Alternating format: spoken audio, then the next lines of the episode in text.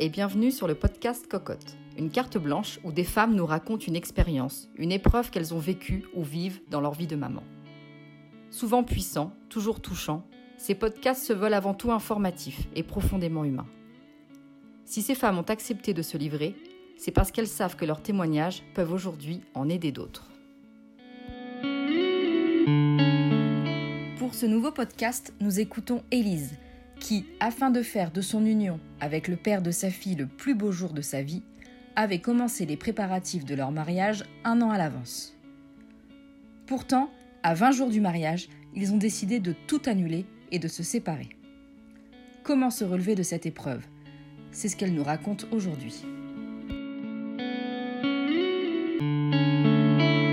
Bonjour, je m'appelle Elise, je suis maman solo d'une petite fille de 7 ans. On s'est séparés avec son papa euh, quelques jours avant notre mariage et je suis venue euh, là pour vous raconter un petit peu la pire épreuve de ma vie. Mais finalement, en fait, avec du recul, ben, je pense que c'est plutôt une des meilleures choses qui ait pu m'arriver. Alors, j'ai rencontré le papa de ma fille il y a plus d'une dizaine d'années. Je suis quelqu'un de très terre à terre et j'aime planifier ma vie. J'aime pas les imprévus, les surprises.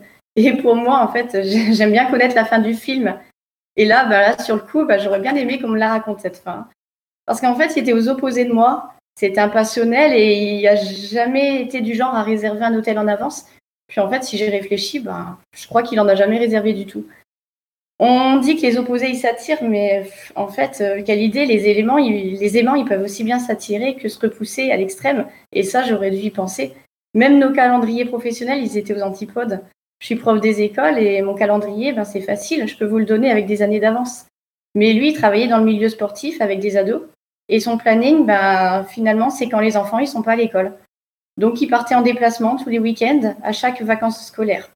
Mais il m'avait promis que quand on aurait un enfant, il ralentirait la cadence. C'est un vrai vendeur de rêves. Mais bon, ça n'a jamais eu lieu et c'était même le contraire. Mais bon, j'étais amoureuse. Alors quand je pouvais, ben, je le suivais. Avec ma fille, on l'attendait les mercredis, les week-ends.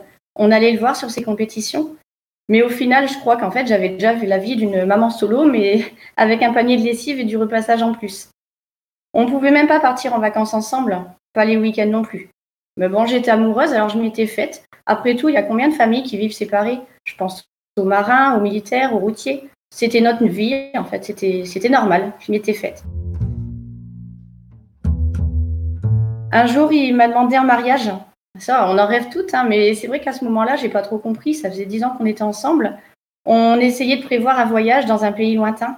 Moi, je voulais du all inclusive, mais on n'était pas d'accord. Lui, il voulait l'aventure avec un sac à dos. Mais bon, avec l'histoire du mariage, finalement, on réglait le problème parce que le budget, il allait servir à autre chose. On annulait le mariage et puis pendant un an, on a préparé, euh, on annulé le voyage plutôt. Ouais. On, on a choisi le lieu du mariage, le traiteur, la déco. Euh, on avait la famille qui venait de loin, donc on avait trouvé des gîtes pour tous les loger. On, avait, tout bossé, on avait bien bossé. J'avais trouvé ma robe et puis lui, il avait opté pour un costume sur mesure. Les alliances, elles étaient gravées, tout était prêt. Mais bon, il n'était pas toujours aussi investi que je souhaitais. Mais bon, c'est normal, hein, c'est un homme, non? Enfin, je sais pas. Il commençait aussi à évoquer le projet de vendre la maison, de quitter notre job, d'acheter un camion pour faire un peu comme Scooby-Doo et partir faire le tour du monde. Moi, je me disais que c'était le stress d'avant-mariage, ça, mais bon. Ou alors peut-être un burn-out. Je sais pas, j'en parlais beaucoup avec les collègues, mais bon, c'est le stress du mariage. Enfin, ça n'a rien à voir avec moi, c'est pas possible. Enfin, après dix ans, j'étais peut-être un peu trop naïve. Je sentais que ça clochait, mais bon, je maintenais que c'était le stress. Alors j'ai super, j'ai bien profité de mon super week-end entre copines. J'ai eu le droit quand même à mon enterrement de vie de jeune fille. Mais au fond, je le savais, c'était un peu la dernière bouffée d'air avant le tsunami. Je suis rentrée chez nous. On a passé la soirée à plier des serviettes. Il a appris à notre fille, 4 ans à l'époque, à marcher avec le coussin des alliances. Et nous sommes allés nous coucher, chacun sur notre oreiller. Et là, je lui ai demandé quand même, il y a quelque chose qui va pas? Et lui, il a répondu, mais c'est une phrase que je me rappellerai toute ma vie, c'est j'ai des doutes sur mes sentiments. C'est pas ce qu'une future mariée a envie d'entendre à 20 jours de son mariage. Alors pour moi, c'était radical. C'est terminé, on arrête tout. Par contre, il est hors de question pour moi de, faire les démarches. Tu contacteras tout le monde, l'administratif, les invités. Et je te préviens, il n'y a pas de machine arrière pour moi. C'est le mariage qu'on arrête, mais c'est tout ce qui va avec. Finalement, en fait, J'espérais, mais non, en fait, il attendait que ça et il a pris son oreiller et il a rejoint la chambre d'amis. C'est pas la séparation en soi qui est terrible à mes yeux, mais même si la fin de dix ans de vie commune, ça peut être difficile à digérer, finalement, c'est ce moment. C'est ce moment. J'étais pas heureuse dans notre vie de couple, mais je me satisfaisais du peu que j'avais. J'étais un peu résignée. Mais j'avais tout donné pour l'organisation du mariage. Ça devait être un des plus beaux jours de ma vie, la robe de princesse, la jolie coiffure, le maquillage, les photos souvenirs, les compliments des invités. Ça peut paraître superficiel, mais je suis une fille et j'ai toujours rêvé des contes de fées des princesses. Pendant un an, j'y ai cru, j'avais fait abstraction de tous les moments de solitude, loin de lui.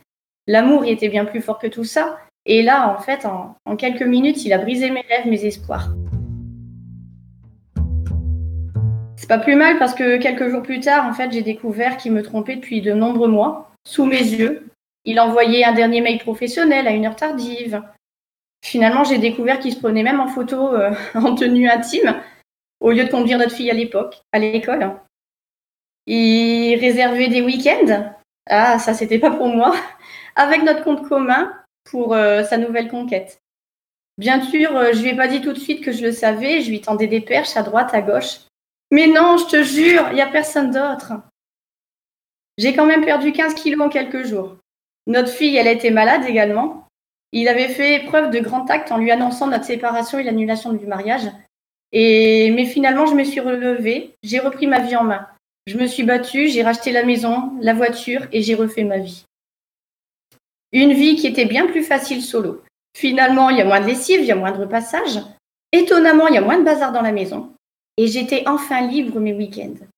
Je crois que je me sentais obligée d'attendre avant. Et là, enfin, à nous, les promenades en forêt le dimanche à ramasser des feuilles d'automne. Ça peut paraître ridicule, mais pour moi, c'était des choses à faire en famille, à trois. Mais il n'était pas là, alors on ne le faisait pas. On l'attendait. Et maintenant, nous sommes libres. Et la famille, eh ben, c'est nous deux. Alors, il nous a bien aidés pour ça. Hein. Au départ, il n'a même pas euh, réclamé sa fille. Il l'a refusé même pour les fêtes de Noël. Trois semaines sans nouvelles, pas un appel, pas une carte, pas un cadeau. Six mois se sont écoulés, puis j'ai appris qu'il s'était marié dans la plus stricte intimité dans un pays étranger, dans son costume de couturier. Il aura su le rentabiliser, celui-là, parce que moi, ma robe, eh ben, je l'ai jamais mise. Je me demande s'il a gardé son alliance et s'il a rayé mon prénom dessus. Sa nouvelle femme, j'aime bien dire que c'est une sorcière parce que, un peu comme la vilaine belle-mère de Cendrillon, Peut-être en mal d'enfant, je sais pas trop, mais récemment, elle se montre de plus en plus présente et en demande de notre fille. Elle s'est même déjà fait passer pour sa mère. Depuis, lui, il a quitté son emploi. Il est parti vivre chez elle, du chômage, dans un pays limitrophe. Progressivement, ils ont commencé à réclamer ma fille pour les week-ends et les vacances. C'est tellement plus facile maintenant qu'elle est grande et qu'elle sait s'habiller et se coiffer toute seule. Parce qu'avant, je vous raconte pas la tête, hein, pauvre puce.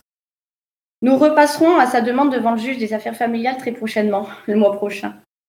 Alors pour moi, c'est une expérience de dingue. Tous les six mois, il y a des rebondissements. Je crois que c'est terminé et puis finalement, ça recommence. J'ai perdu beaucoup de kilos, mais pour la plupart, je les ai jamais repris. C'est cool ça quand même. Ça fait maintenant deux ans, j'ai vu des psychiatres, des psychologues. Dernièrement, j'ai même tenté les séances d'hypnose. J'ai changé de coupe de cheveux, de garde-robe, mon rythme de vie. Et puis maintenant, bah, j'arbore un merveilleux sourire. Parce qu'il faut savoir se lancer des fleurs des fois. Hein. J'ai découvert des amis formidables qui ont été présentes dans mes pires moments et qui m'accompagnent aujourd'hui dans les meilleurs. Je ne saurais jamais assez les remercier. Je suis une nouvelle moi et je me suis redécouverte. Comme je l'ai dit, pendant plus d'un an et demi, il a été très peu présent pour sa fille et un jour, soudainement, il a commencé à la réclamer pour des week-ends. Et là, c'est le drame pour moi. Ma vie, c'est elle et moi, mais moi toute seule, je sais rien faire. Les premières fois, c'est affreux. Je me défoulais sur mon ménage, la maison de fond en comble, les canalisations. J'en profitais pour refaire des travaux, réaménagement des pièces, la peinture, la tapisserie. Je me débrouillais pour ne jamais avoir un moment pour penser. Le silence de la maison, c'est vraiment compliqué. Je me sentais vide et on m'avait enlevé ma fille. Euh, et puis progressivement, j'ai appris à me blottir sous un plaid, à regarder un film. Bon, vu comme ça, c'est pas beaucoup plus gai, hein, mais c'est un début. On y rajoute un long bain, une petite boule effervescente, un gommage, un masque, un rendez-vous chez le coiffeur ou chez l'esthéticienne. Vous savez, ces moments-là, moi, je les passais toujours avec ma fille. Dès son plus jeune âge, ma fille, elle m'accompagnait à toutes mes séances d'épilation. Et puis bon, j'ai tellement des amis de folie que j'ai même pu m'octroyer des week-ends chez elle, dans une grande ville. À nous les bars, les sorties sur la piste de danse. Ces week-ends, on se les réserve, on se les programme. On y ajoute des séances de shopping. Mais alors attention, hein, interdiction d'entrer dans une boutique pour enfants, c'est la règle. Ces week-ends, ils sont pour moi. Alors ça n'empêche pas que c'est toujours aussi terrible pour moi de ne pas voir ma fille. J'ai toujours autant la sensation que l'on m'arrache un morceau du cœur. Mais bon, il faut que j'apprenne à penser à nouveau à moi. Et peut-être qu'un jour, je pourrai à nouveau rencontrer quelqu'un. Peut-être que je pourrai à nouveau croire au mariage, croire en l'amour. Mais j'y suis pas encore. J'envisage pas de laisser un tiroir dans mon dressing. Mais j'envisage déjà d'accepter d'aller boire un verre. Enfin, quand les bars ouvriront, parce que là, vous ne m'aidez vraiment, mais vraiment pas. Et puis, ce jour-là, en tout cas, eh ben, je tâcherai de ne pas oublier que l'on peut être à la fois mère, femme et amante. Mais là, c'est une autre histoire. Et j'y suis pas encore.